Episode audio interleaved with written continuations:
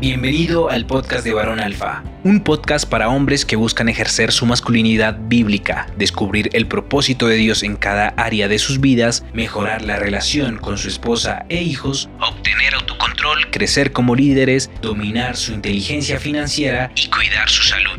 Cada semana tendremos temas y entrevistas con hombres que con sus testimonios reales van a impactar tu vida. Bienvenido, varón. Varones, bienvenidos a un episodio más del podcast de Varón Alfa. Mi nombre es Oscar Vega y el día de hoy estoy muy, muy contento con el invitado que tenemos que se conecta desde Nueva York. Él es puertorriqueño. Él es coach de eh, recuperación porno y creador del programa Reinicio, que ayuda a personas que están batallando con el tema de la pornografía. Su nombre es Jendrik Hans. Jendrik, ¿cómo estás, hermano? Todo bien, gracias a ti. Gracias por invitarme. Es un placer poder estar aquí. Gracias, gracias a ti.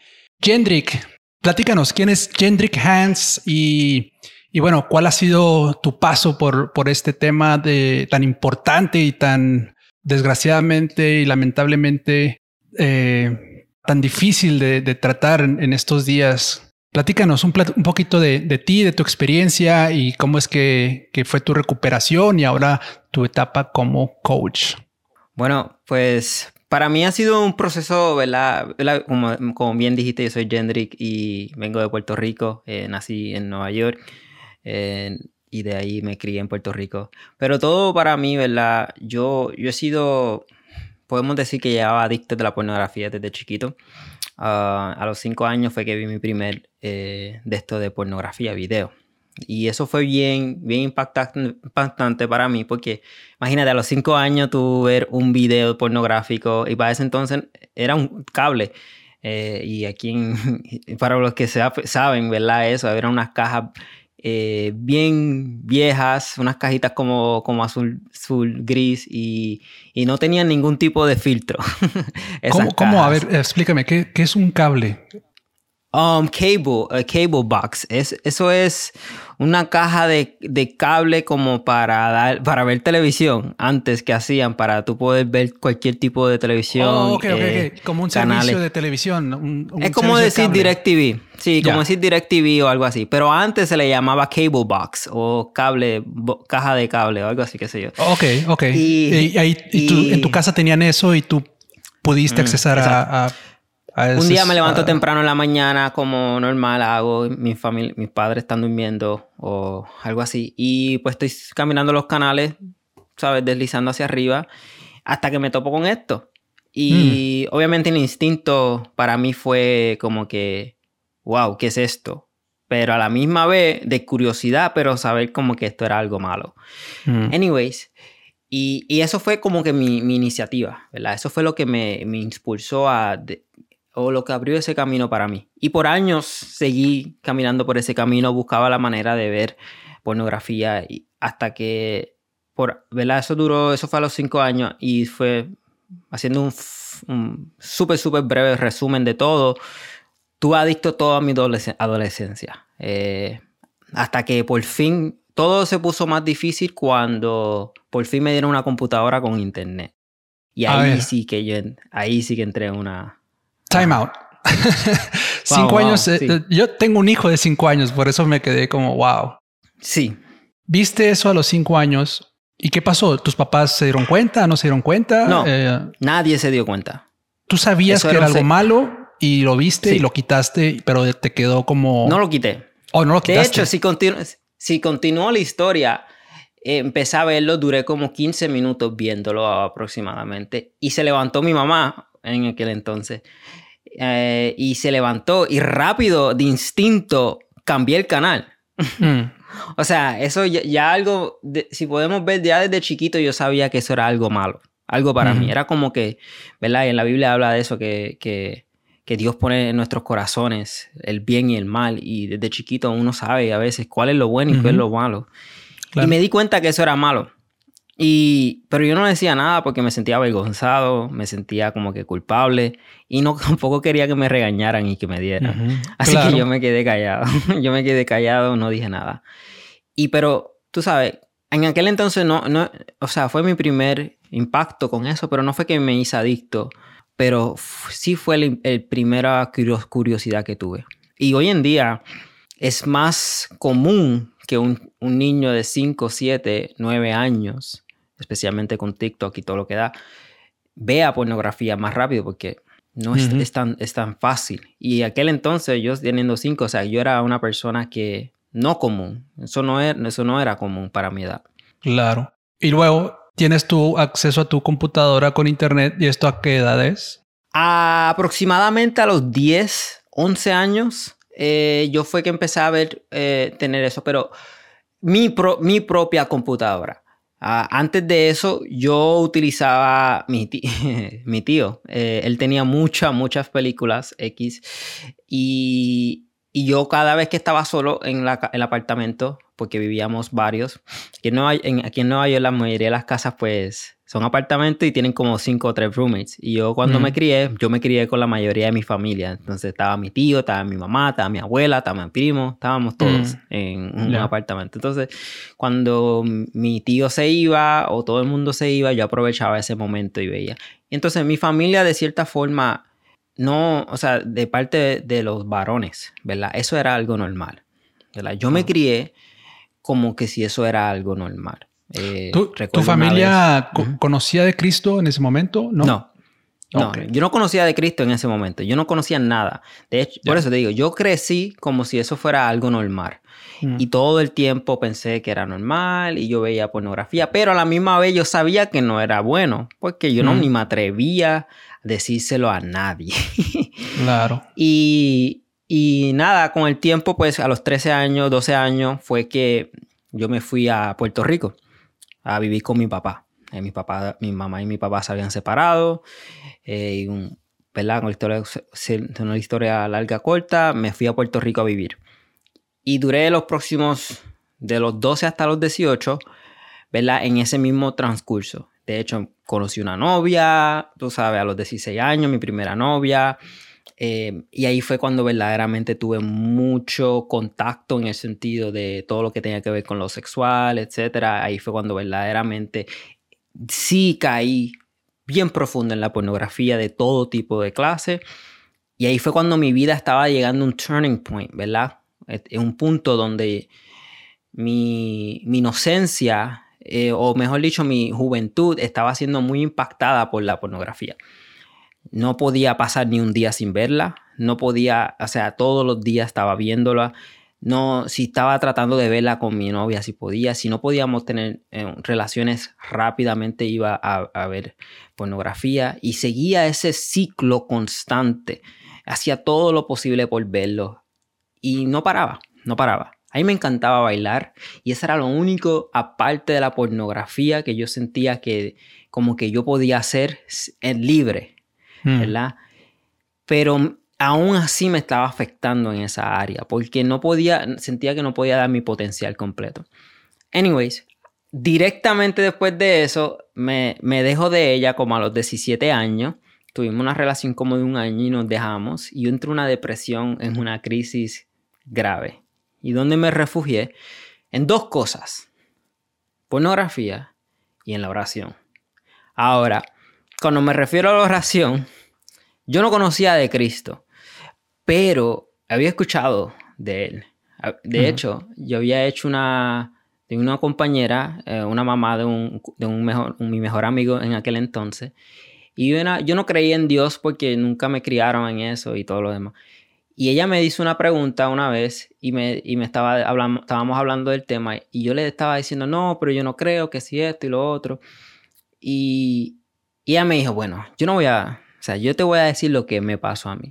Y ella me dio su explicación y me dijo, ella estaba hablando de la oración. Yo una vez oré por esto y le estaba diciendo al Señor por esto y sucedió para mí. Ahora, si tú no crees, no hay problema, pero te invito a que lo intentes cuando tú sientes. Y eso fue mi primera experiencia con la oración y la utilicé. Y lo que oré fue por mi papá, porque mi papá en aquel entonces estaba pasando por un momento de drogadicción.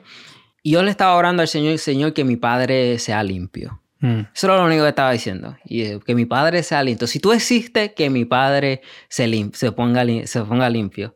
Y literalmente como dos meses después de esa oración, o tres meses, no sé exactamente el tiempo, mi padre comenzó a ir a un centro de rehabilitación.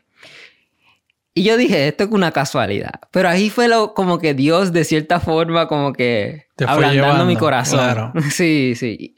Y después fue otro momento, fuimos a una iglesia, fui a una iglesia y sentí como que una paz de una amiga que me nos invitó. Pero nada, no me había, pero nada, seguí. Hasta que mi primo, que de hecho es uno de mis primos que, que me, de cierta forma, me, me metía a ver pornografía también con él. Eh, tú habías salido de la cárcel, porque él bregaba también con droga y cosas así, y él salió de la cárcel, pero cuando salió, salió con Cristo. él entró oh. sin Cristo y salió con Cristo. Okay. Y él desde ese entonces comenzaba a predicarme. Y me comenzaba a predicar y me comenzaba a predicar y comenzaba a predicar. Y yo, ok, whatever. Pero esa iniciación de orar y a refugiarme en, en, la pornografía. Yo estaba en un momento que yo estaba como que, Señor, estoy cansado, estoy en una depresión, ayúdame. Mm. Y, el ayúdame fue que vino mi primo, ¿verdad? Y, y, ¿verdad? Regresando. Y vino mi primo y me empezó a preparar. Hasta que por fin un día decidí ir con él a la iglesia. De hecho, mira cómo es Dios, que la primera vez que voy, el tema era pureza sexual. Wow. El tema era pureza sexual. Ese fue el primero. Eso era un viernes y yo, ok, wow, me gusta. Mm. Y el tipo estaba hablando de muchas cosas y unas cosas que me impactaron. Y yo dije, wow, eso es cierto, ok, whatever. Pero algo me decía a mí como que, bueno, pero ¿ya para qué? ¿Cómo? ¿Ya para qué? Como que, porque él estaba hablando sobre, sobre la pureza sexual, cómo deberías mantenerte para el matrimonio y todo mm. esto, ¿verdad? Ya, oh, Y yo, bueno, pues ya yo fallé en todo esto. ah, ya, o sea, ya, ya, ya, ¿para qué? Ya, esto es too late, exactamente. Y pues me fui. Oh, no me fui, pero ese día pues nos fuimos, acabó el, servicio y mi primo, ah, tienes que venir mañana. Mañana va a ser un día impactante, mañana va a ser el día. Porque allá en esa iglesia era los sábados en vez de los domingos. Mm. Y pues era los sábados, entonces me decía, tienes que venir mañana el sábado, etc. Y yo, bueno, está bien, vamos a venir, porque ya me lleva invitando por mucho tiempo. Y ese fue mi primer encuentro, y ese día literalmente fue mi primer encuentro con Dios. Ahora, desde el momento en que yo entré por esas puertas, ese, ese, ese sábado, primero que nada fue bien difícil llegar a, él, a ese, ese lugar. O sea, pasaron muchas cosas ese día, Lleguemos, llegamos súper tarde. Cualquier cosa tú podrías decir, ¿verdad? Viendo en el mundo espiritual era como que el enemigo no quisiera que yo llegara a ese lugar. Eso era literalmente como era. En el momento no lo, no lo entendía, pero ahora mirando hacia atrás lo entiendo. Y llegamos literalmente cuando empiezan a predicar.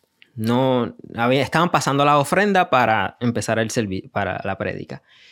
Y, y, en ese proceso del predicador empezar a predicar, yo sentía que él estaba hablando exactamente todo lo que yo pasaba sobre mi depresión con porque había salido de, de mi ex por la soledad que estaba sintiendo, la depresión que estaba pasando por todo eso, que sentí, me sentía solo, no podía con nada.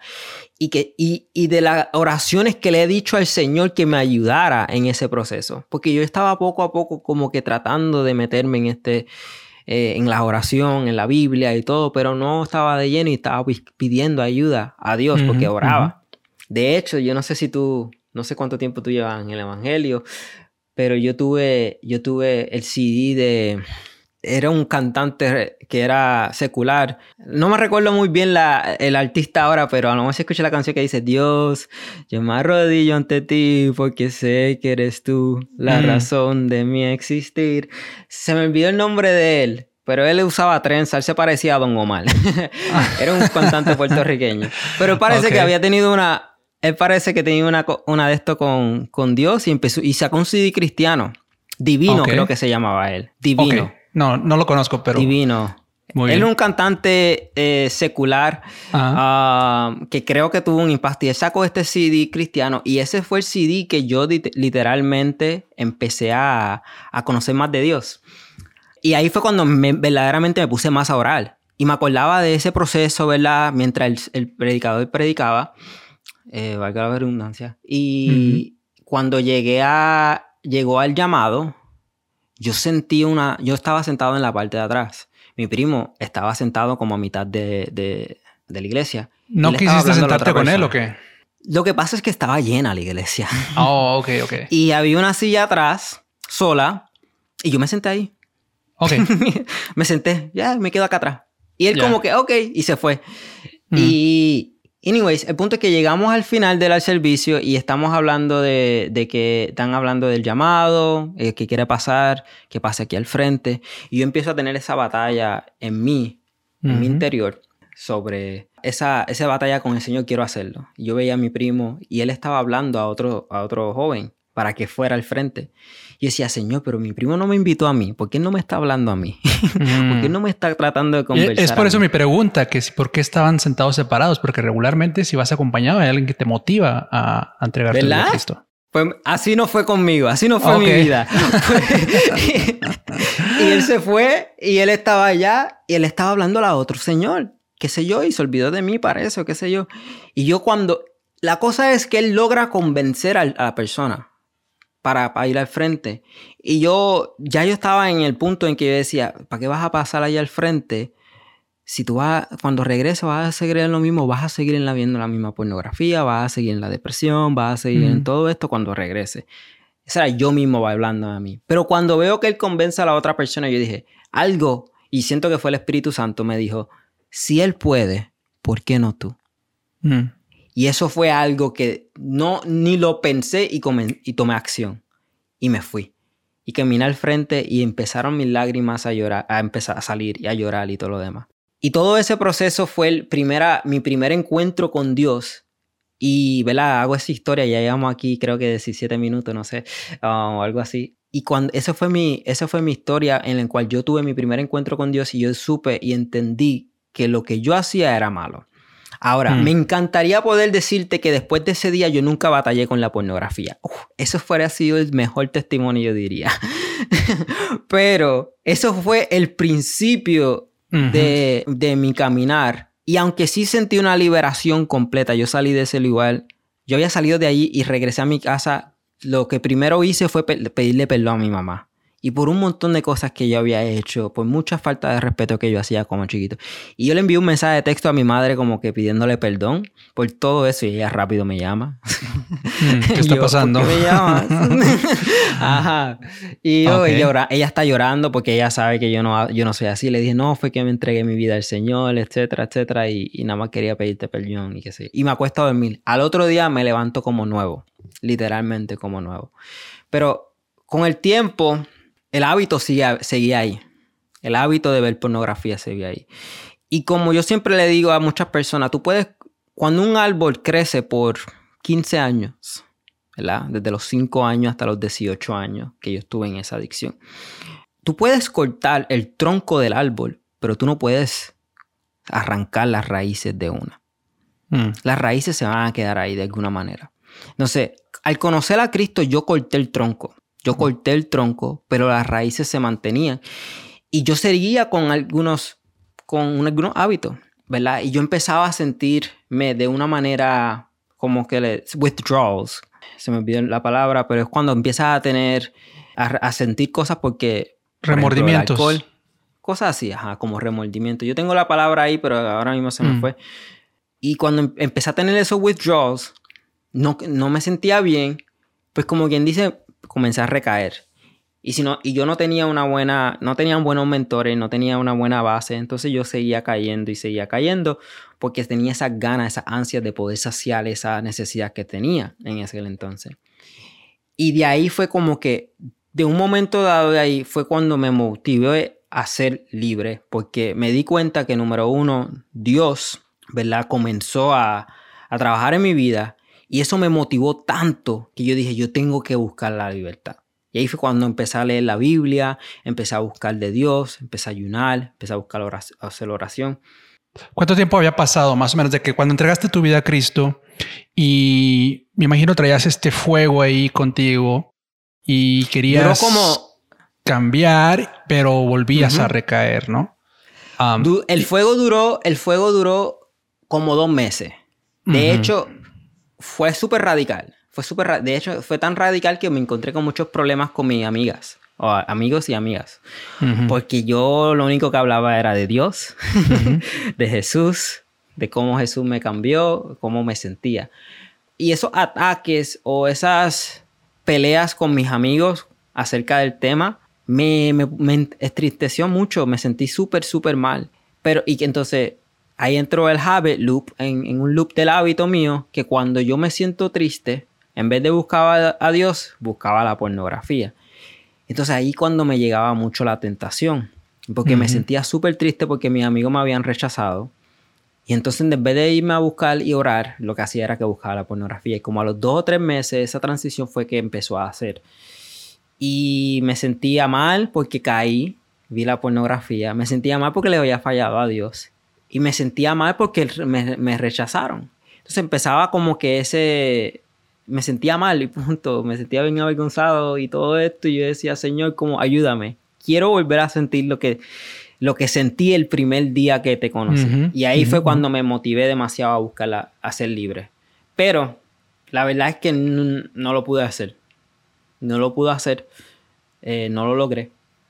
Hasta que pasaron seis años. Y no sé si quieres hacerme una pregunta, yo sé que me estoy adelantando un poco y es hablar. No, no, no, adelante, digo, eh, son básicamente las preguntas que, que, que, tenía preparadas para ti, pero me gusta porque lo hemos llevado en, en, este orden cronológico de tu historia, pero básicamente fue eso, ¿no?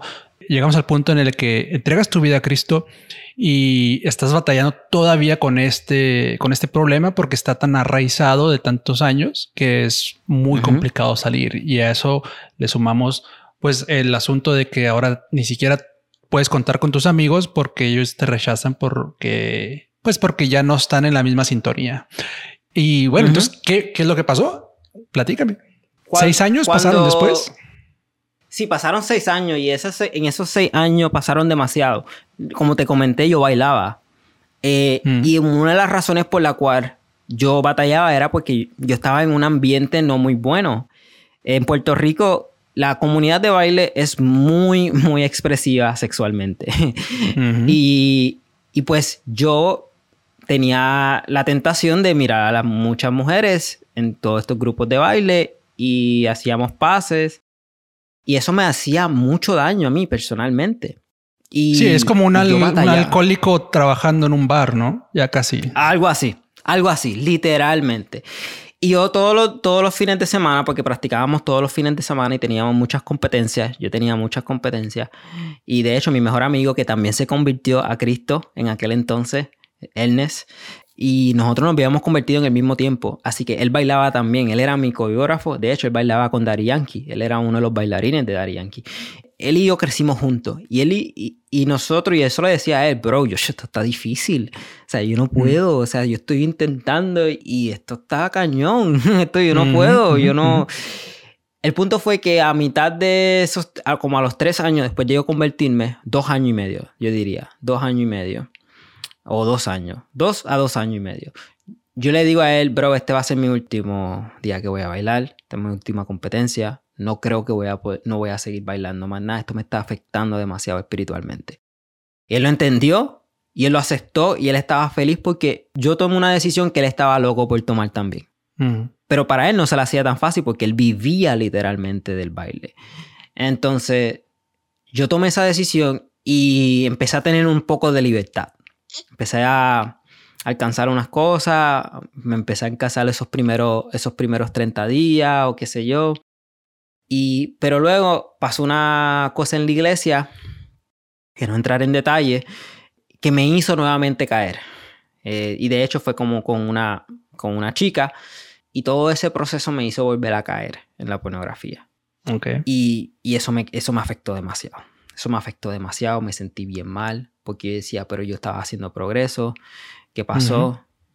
Todo lo demás. ¿Sentiste como este tema de decir, ah, Señor, yo, estoy haciendo toda mi parte, estoy sirviéndote, estoy uh, orando, estoy, pero ¿por qué no puedo, no? ¿Por qué no puedo? Aún, ajá. ¿Por qué no puedo? ¿Por qué no eres libre?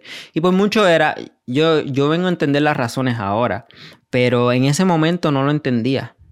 Ahora, ¿verdad? Haciéndole, yo, yo empecé a estudiar, me fui a, a, teología a estudiar teología pastoral porque yo tengo un llamado pastoral. Entonces yo dije, pues yo voy a poner a estudiar y a través de estos estudios voy a salir de la libre, voy a ser libre, voy a aprender. Empecé a ir a la iglesia, al esto y pensé que eso me iba a ayudar. Y de verdad me estaba ayudando, me estaba ayudando a conocer más de Dios. De hecho, me, me rompió muchos pensamientos que yo tenía que me estaban limitando mucho con la iglesia. Tenía, yo, yo me crié en una iglesia muy, muy estricta. Con, en Puerto Rico le decimos rajatabla. Eh, y esas son bien religiosas, una iglesia súper religiosa. Y, y, eso, me, eso me empezó a romper eh, muchas creencias que yo me había creído acerca de Dios, que eran, no eran correctas y, entraba mucho en la culpa por esas cosas. Eh, no me sentía libre, me hicieron, no me, no me sentía libre por cuestiones de, de la libertad de, en Cristo, ¿verdad? Ya no me sentía libre y empecé a comenzar a entrar a esa libertad. Y muchas cosas comenzaron a suceder. Y de hecho, ahí fue cuando verdaderamente empecé a conseguir mis primeros mentores.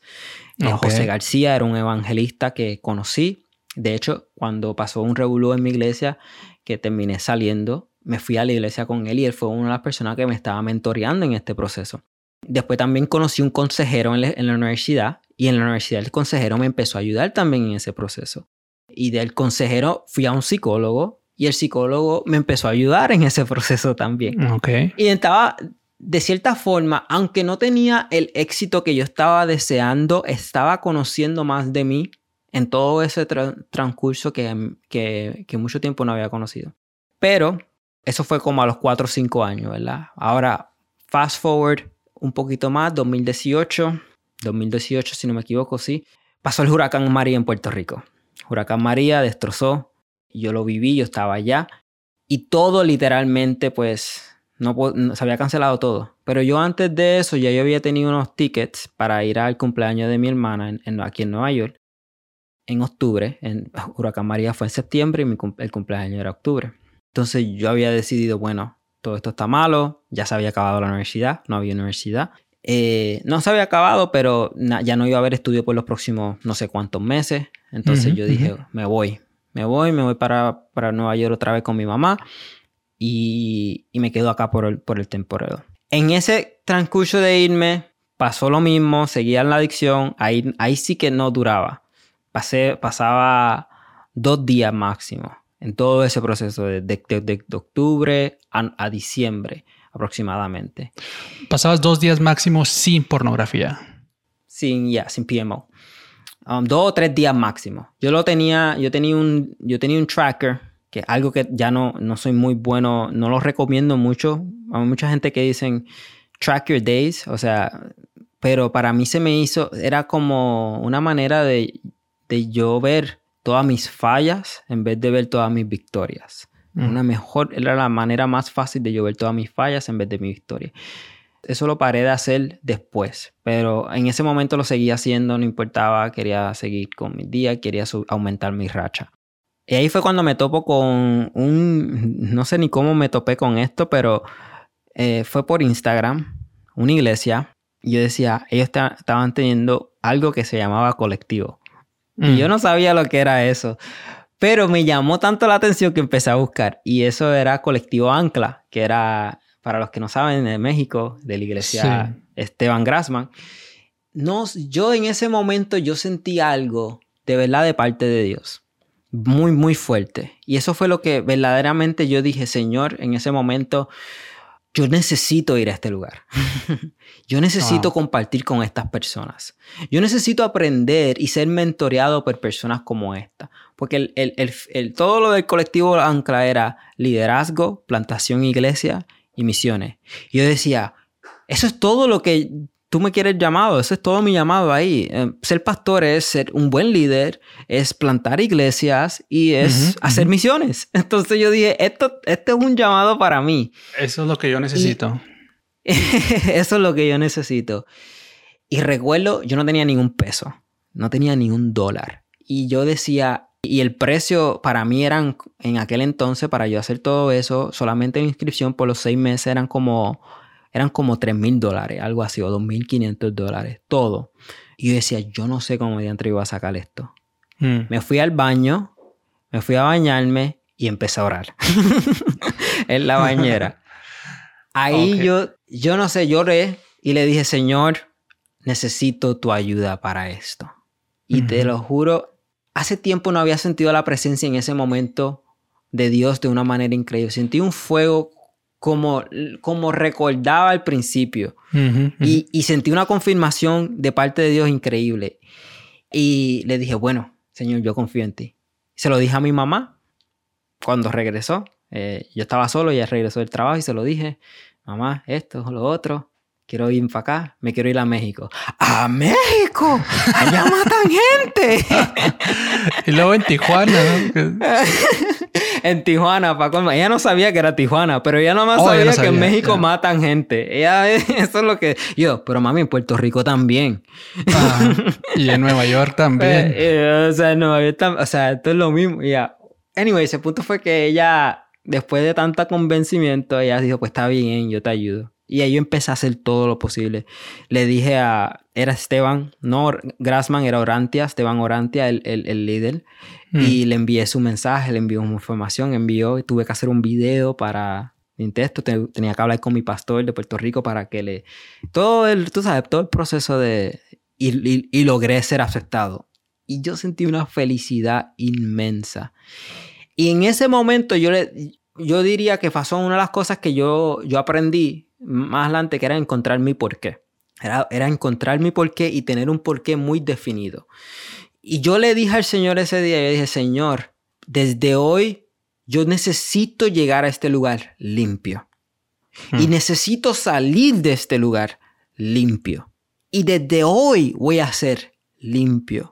Empecé a darme esa, esa, fortaleza porque yo sabía que yo no iba a poder entrar. Si yo quería servir y yo quería ser el mejor líder que yo podía, yo necesitaba a ver romperle esta pornografía.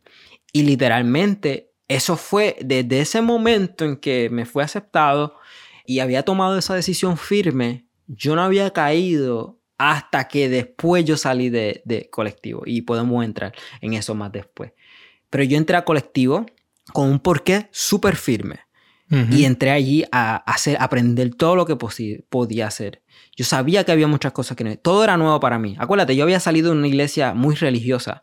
Y entrar a una iglesia como la de Esteban Grassman, que no es, no es que sea antirreligioso o nada, pero que sea bien, bien saludable, es la palabra. Una iglesia súper saludable, con unos líderes súper, súper buenísimos, con un top, top, top, dándote clase, haciendo de los devocionales todos los días y de poniéndote en una disciplina, o sea, trabajamos muchas cosas y de, y de ahí yo saqué mucha base para lo que era mi programa ahora que hablamos de reinicio, mm. ¿verdad? Porque eso fue la base y el fundamento, ellos me dieron toda la base y el fundamento para poder salir de la pornografía. Me encontré mi porqué, ¿verdad? Y sobre todo me dieron accountability. Eh, accountability es básicamente responsabilidad. Eh, eso es tener gente a tu lado que verdaderamente te mantengan responsable, que te ayuden a rendir cuentas y que te, y que te estén exigiendo más y más y más y más. Ahí fue que conocí a personas como Ian, a Big Dog, a Eric, a todos estos jóvenes, ¿verdad? Que me empezaron a, de cierta forma, a ayudar a crecer. Su, pude ser algo que, que yo, que, que habla mucho Mike Tarr, un pastor, de ser humilde, abierto y transparente Ahí yo pude ser lo más humilde, lo más transparente y abierto que pude ser sobre mi pornografía. Jamás en mi vida yo había sido tan humilde, abierto y transparente sobre mi proceso de recuperación como lo fui en colectivo. Y eso fue lo que me ayudó a ser libre. Eso fue lo que me ayudó a romper con mis cadenas. Eso fue lo que me ayudó a romper con mi autoestima que yo tenía baja sobre el tema. ¿Cuánto tiempo dura colectivo, por ejemplo? ¿Cuánto tiempo te ah, tomó? eran cinco meses. Eran, eran cinco meses. Eran cinco meses de colectivo. Eso eh, que empezamos en enero. Terminamos en enero, febrero, marzo, junio. Junio, ¿verdad? Junio. Yo me fui en junio. Yo me fui en junio porque yo, yo duré un tiempo más. Porque nos quedamos. A era como a finales de junio fue que yo me fui. Entonces, en todo este tiempo, desde que tú fuiste aceptado hasta junio, estás libre de pornografía. Estoy libre de pornografía. No fue hasta que llegué aquí a Nueva York y pasaron, creo que fue tres semanas. Y entré a, lo que eran los mismos hábitos de que yo hacía normal. Entré a lo que era a encerrarme en mi cuarto solo, a no hacer ejercicio. Eh, eh, sí oraba, sí, seguía, seguía con las disciplinas espirituales, pero mi ambiente me recordaba todo lo viejo y tenía una nostalgia, ¿verdad? Por regresar a colectivo, por regresar a México, por regresar y estar rodeado de estas personas. Eh, la Biblia dice que, ¿verdad? Así como el hierro se afila con hierro, así un amigo se afila con un amigo. Yo regresé, yo no tenía ningún amigo. No tenía nadie con quien afilarme. Allí en colectivo yo estaba rodeado de personas que me afilaban diariamente. Mm.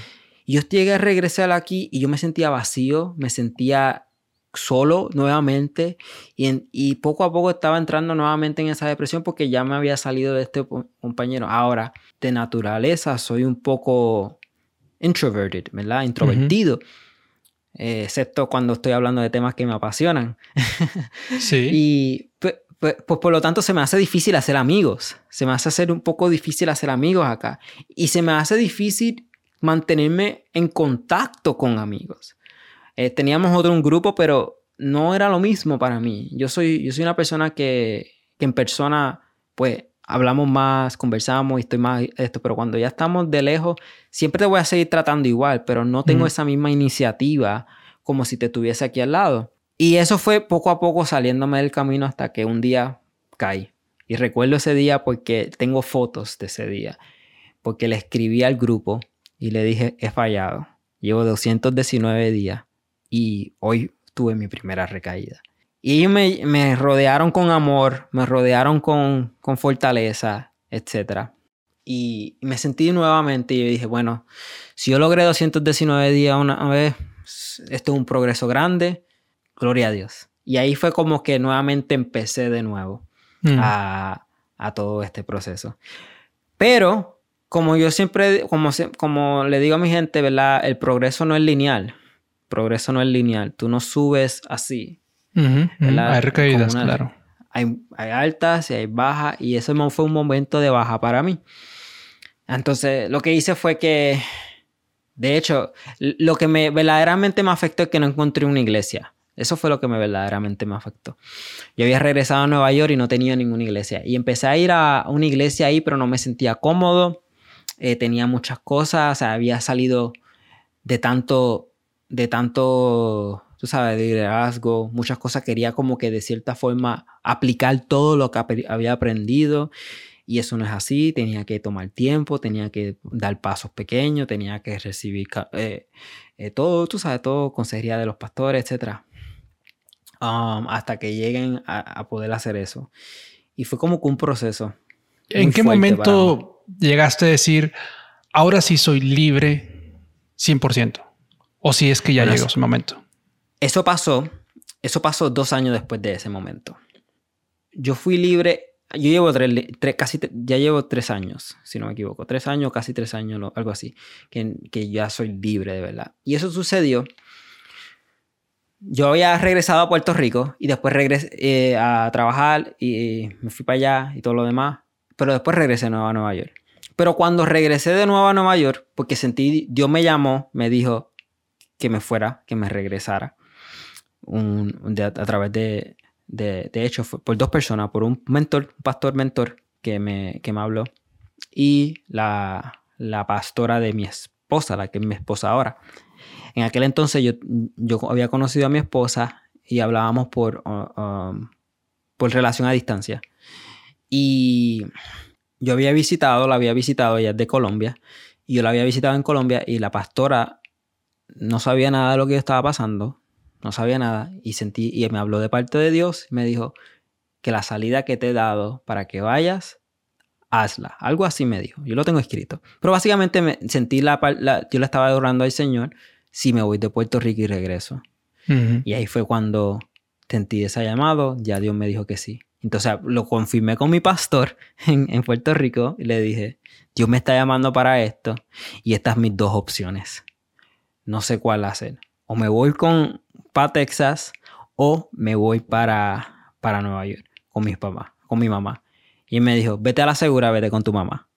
Yo dije, voy a hacerle caso a mi pastor, me voy para Nueva York. Literalmente regreso a Nueva York y, empiezo un, momento de transformación en mi vida. Ahí fue que conozco a mí lo que era, lo que es mi jefe. Uh, bueno, bueno, el que era mi jefe, ya no, ya no es mi jefe. Y empezó a trabajar con él. Y ahí empiezo yo a enfocarme y encontrar nuevamente mi porqué. Porque yo dije, yo vengo aquí a trabajar porque me, voy a casar. Mm. Y empiezo, y tengo que empezar a construir para mi esposa. Entonces yo empecé a trabajar, a trabajar, a trabajar, a trabajar. Y empecé a recrear nuevamente ese porqué. No solamente lo reforcé con responsabilidad. Me fui a, ahí fue cuando me fui a Hilson. Eh, tenía mucha gente que me estaban diciendo, ve a la iglesia Hilson, ve a la iglesia Hilson. Y yo, pues dale, vamos para la iglesia Hilson. Y te digo que esto fue como una obra milagrosa de parte de Dios. Yo, ellos tienen un, un de estos de Next Steps, como los próximos pasos. Y yo me había dado, la única manera en que yo dije que voy a ir era porque hice esos next steps. Yo dije, bueno, voy a hacer lo de los next steps, porque si no, lo que pasa es que yo vivía en el Bronx y Hilson era en Manhattan, y eso era como una hora de viaje eh, para llegar en tren. Y yo no decía, no quiero coger una hora y media de viaje para ir a una iglesia. Sí, claro. en tren. Y, y, yo dije, bueno, receté este día y ese día fue que le dije, y eso fue que me, me impulsó a, a tener esa responsabilidad para ir porque ya había dicho que iba a hacerlo y me encuentro con unos hombres en la misma fila conmigo. Yo voy y un chamaco dice, hey, ¿cómo estás? Y, y ese literalmente fue mi, grupo, mi primer grupo de conexión o grupo de, esto que tuve, porque esa gente literalmente fueron las personas con las cuales yo conecté de inmediatamente en mi primer día yendo. Y ahí fue cuando Dios empezó a trabajar. A través, conocí a Anthony, a David y a otras personas más. Y ellos empezaron, ellos literalmente estaban, algunos de ellos estaban batallando también con la pornografía. Y otros no, otros no, no estaban batallando para nada. Pero el proceso de que teníamos personas que ya no estaban batallando y gente que estaban batallando, de cierta forma yo me sentía como que yo lo había logrado y esta gente lo están, y, y nos empezamos a afilar, como dice la Biblia, hierro con hierro.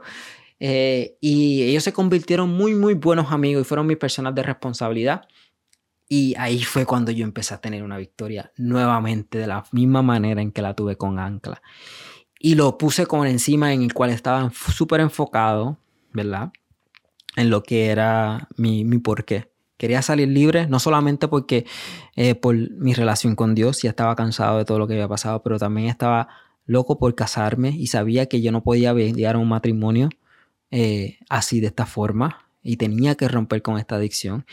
Y decía, si, mis hijos, mis hijos no van a poder, mis futuros hijos no pueden tener un papá adicto a la pornografía. O sea, ¿qué tipo de papá sin energía, sin poder, sin... Y yo me decía sin músculo, porque yo, me, yo era súper flaco y me sentía súper flaco. Y, eh, o sea, no tiene ni músculo, no tiene energía, no. ¿cómo tus hijos van a poder, vas a poder jugar con ellos? Tú necesitas dejar esto y comenzar a trabajar en ti. Y yo creé un porqué y empecé a escribirlo y empecé a identificarme con ese porqué. Y empecé a rodearme de, ah, de, todos mis amigos de conexión y ellos me empezaron a afilar. Ellos me empezaron a afilar. Ellos me hacían, eh, ellos me mantenían rendiendo cuenta. Me decían, ¿por qué no hiciste esto? Ahí fue, cuando empecé a tomar, a eh, hacer ejercicio más en serio. Y ahí fue cuando empecé a desarrollar y entender que si yo quiero tener una transformación, necesito tener una transformación completa. Y entonces comencé a trabajar solamente en todas, mis, en, todas mis áreas, no solamente en mi área espiritual, pero en mi área mental, en mi área financiera, en mi área de mi cuerpo, ¿verdad? Y comencé a trabajar poco a poco en mí, con, con la ayuda de, de, este grupo de personas.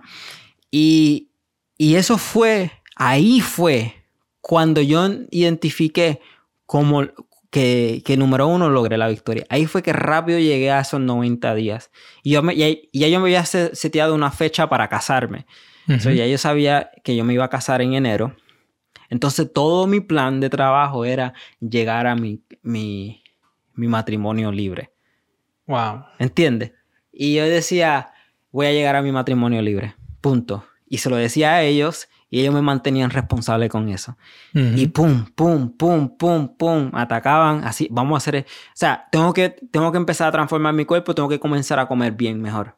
Y empecé a comer bien. Ah, otra cosa que no hablé de mi, de cuando estaba en Ancla, yo era el único vegano en, aquel oh. entonces. oh. Pero algo, algo que sí que te puedo decir es que Todos, todos me cotorreaban por eso, ¿verdad? Todos hacían. Pero algo que, el hecho de que yo trabajé con mi, con ser vegano, porque eso es una de las cosas que yo trabajo también con los de reinicio, que voy a que estoy trabajando con ellos, es que la salud es súper importante. Yo no comía carne y aunque no estoy diciendo que comer carne es malo, porque ahora mismo yo como carne, pero yo sí estaba extremadamente cuidando mi comida y lo que comí lo que salí, y lo que entraba en mi cuerpo. Yo estaba viendo qué tipo de comida eran saludables y qué tipo de comida no eran saludables. Y eso me ayudó mucho también en lo que es en mi transformación mental. Y ah. empecé a hacer eso nuevamente. Empecé a hacer eso nuevamente. Eso que empecé número uno, yo lo digo de estas, cinco de estas cinco formas. Primero me reconecté con Dios.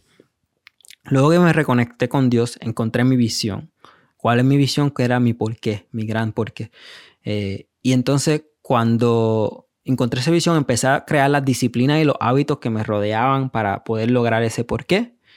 Y número cuatro, eh, comencé a ser responsable con otras personas que me mantuvieran responsable, que me ayudaran a rendir cuenta. Y número cinco, empecé a tomar mi salud en serio. Empecé a hacer ejercicio, empecé a comer bien y empecé a enfocarme en mi salud. Eh, esas son las cinco cosas que verdaderamente yo enseño y ayudo para lo que es lograr la pornografía, romper con la pornografía.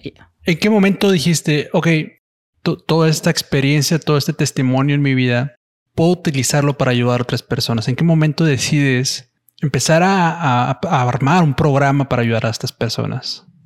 La verdad, yo no, yo no tenía planificado hacer esto. Yo no lo tenía planificado. Esto fue una victoria grande para mí. Esto fue una victoria grande para mí. Y fue la mejor transformación que yo he tenido en toda mi vida. Me tomó desde los 18 años hasta los 20, yo tengo 27 hasta los 25. O sea, desde los 18 hasta los 25 años um, aproximadamente que verdaderamente batallé con esto. Y esto fue un proceso difícil. Pero era mi mayor transformación. Entonces yo en este proceso tuve otro mentor que se llama Richard Yu.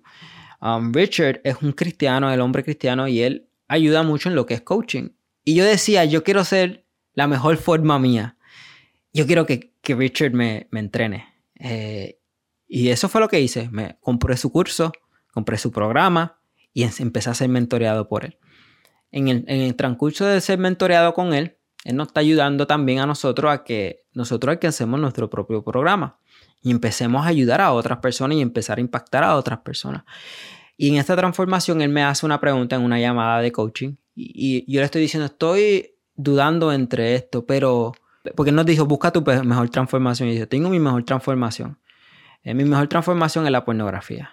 Yo salí de la pornografía, yo salí esto y ahora mismo soy libre. Llevo tanto, tantos años libre. Y, él, y yo le dije, pero yo no creo que nadie quiere ser coach. Anda buscando un coach de pornografía. Mm. Y él le dijo, y él me hizo un challenge ahí en ese momento y me dijo, Hendrik, ¿cuántas personas ahora mismo están batallando con la pornografía y tú tienes todas las estrategias y el conocimiento para poder ayudarlo? ¿No sería un deservicio a ti y hacia Dios no hacer esto? Y eso me voló la cabeza. Yo nunca lo había visto de esta manera así. Yo dije, esto sería una manera de no servir a Dios. O sea, tiene una, tiene una herramienta para poder impactar miles de personas, jóvenes, ahora mismo que están batallando con esto, y tú no estás dispuesto a ayudarlos. Mm. Y él me transformó y él me estrechó y él me, me hizo tomar ese paso. Y ahí fue cuando yo dije, ¿sabes qué? Tienes toda la razón. Tengo que empezar. Esto es algo que Dios me ha dado y tengo que ayudar a otras personas. Y eso fue cuando verdaderamente comencé ese, Comenzaste a, crear tu programa. Nos hemos extendido un poquito de tiempo, pero platícame rápidamente cuál, cuál es, si, si puedes ah, darnos un solo consejo, un solo consejo para alguien que está atrapado en la pornografía. ¿Cuál sería? Es, difícil decir uno, pero es básicamente lo que ya dije, ¿verdad? Las cinco, las los cinco pilares. reconectarte con Dios, eh, um, buscar tu porqué, buscar tu visión, crear las disciplinas para esa visión buscar a alguien que te mantenga responsable a esa visión y a esa disciplina y cuidar tu salud. Esas son las cinco cosas. Eso es lo que yo, eso es lo que yo diría. Mucha gente, lo que pasa que, y es algo que pasa mucho con las personas que están en la batallando la pornografía, están buscando esa una sola cosa, una sola cosa que me cambie. Y eso no es así, no funciona de esa forma. no, no, es un, no hay una sola cosa que te, que te rompe de la pornografía. Es, a menos que Jesús mismo sea el que te haga esa transformación, y porque lo he visto de jóvenes que Dios lo ha cambiado de solamente haberlo tocado la, mano, ¿verdad? Eh, o hay un predicador, Dios haga esa transformación, a menos que Dios la haga, está bien. Pero si tú verdaderamente estás en un proceso de tratando de recuperarte, tú necesitas hacer esas cinco cosas. Ok. Tu programa, Reinicio, ¿en qué consiste? ¿Cómo funciona? ¿Es online? ¿Es en persona? Es, ¿Cómo funciona? Es, es, grupal, es grupal, es online y grupal. Eh, nosotros, ¿verdad? Yo doy clases eh, son unas semanas, son ocho semanas, donde estamos dando clases, aprendiendo estas cinco categorías, ¿verdad? Y aplicándolas en nuestras vidas. También con semanas de, de, coaching, ¿verdad? De, de, accountability, donde estamos hablando de, ok, ¿cómo lo estás implementando en tu vida? ¿Qué has hecho? ¿Qué no has logrado? ¿Cómo te puedo ayudar? Hay una pregunta, etc. Y damos ese continuo, continuo accountability. Y también tenemos lo que es eh, por mensaje. Tenemos un grupo en Discord eh, Discord y ahí es donde verdaderamente estamos conectados todos los días, escribiendo, uh, viendo cómo va el día, publicando las tareas, eh, etc. Así que básicamente ¿Tiene algún tipo de restricción? ¿Es para hombres, mujeres, jóvenes? Solamente para hombres actualmente. Eh, solamente para hombres, obviamente mayores de 18. Ah, no trabajo con, a menos que, que, que los padres sean los que me estén diciendo que trabajen con sus niños. No, no creo que trabajaré con niños menos de 18, sería irresponsable de mí. Ah, así que todos 18 años para arriba. Muy bien. Pues Jendrik, muchísimas gracias. La verdad es que tu testimonio estoy seguro que es el mismo proceso que muchos jóvenes están pasando, si no es que la gran mayoría de ellos. Así que eh, te felicito por tu valentía, primero en salir y contar tu testimonio y segundo por el hecho de no solamente dejarlo ahí como un testimonio tuyo, sino tomarlo y, usarlo para, pues para ayudar a otros jóvenes, otros hombres a salir de, pues de, esta, de esta droga que es la pornografía, de esta adicción. ¿Dónde te pueden encontrar las personas que quieran saber un poco más de tu programa o que quieran estar en contacto contigo, eh, ¿cómo lo pueden hacer? La mejor forma de comunicarte conmigo es a través de Instagram, así que si me escribes por Gendrik Hanse, así mismo Gendrik Hanse, eh, voy a ser el único que va a salir, va a salir Coach Recuperación Porno. Me puedes escribir por ahí, me escribe un DM, eh, te mantienes contacto a lo que es mis redes sociales, continuamente estoy publicando. Y si, quieres la ayuda, eh, escríbame un DM con la palabra listo eh, y yo ahí mismo sé que, que, me estás hablando sobre esto. Y es más, no, escríbeme una palabra con la palabra, a mí, escribe un mensaje con la palabra varón alfa. Si tú me mm. escribes con una palabra, un varón alfa, ahí sé que viniste de este podcast. Ah, y ahí voy a darte más, te voy a dar más eh, detalle y voy a ayudar contigo más porque sé que verdaderamente, ¿verdad? Para ayudar a tu comunidad y personas que estén pasando por esto. O sea, Excelente, Jendrik. Muchísimas gracias, eh, Jendrik. Eh, me ha gustado mucho tu testimonio. Te mando eh, un abrazo y que Dios te siga usando, hermano. Que Dios te que lleve a, a, lugares que no te imaginas y que tu testimonio llegue a tocar hombres y a cambiar muchísimas vidas. Un abrazo muy fuerte. Gracias a todos los que nos han escuchado hasta este momento del podcast. Eh, les recuerdo que por favor se suscriban a nuestro canal de YouTube. Estamos tratando de crecer nuestro canal de YouTube, así que si nos apoyas con tu suscripción y compartiendo esto con alguna persona que pueda ser de bendición para él. Un abrazo a todos y hasta luego.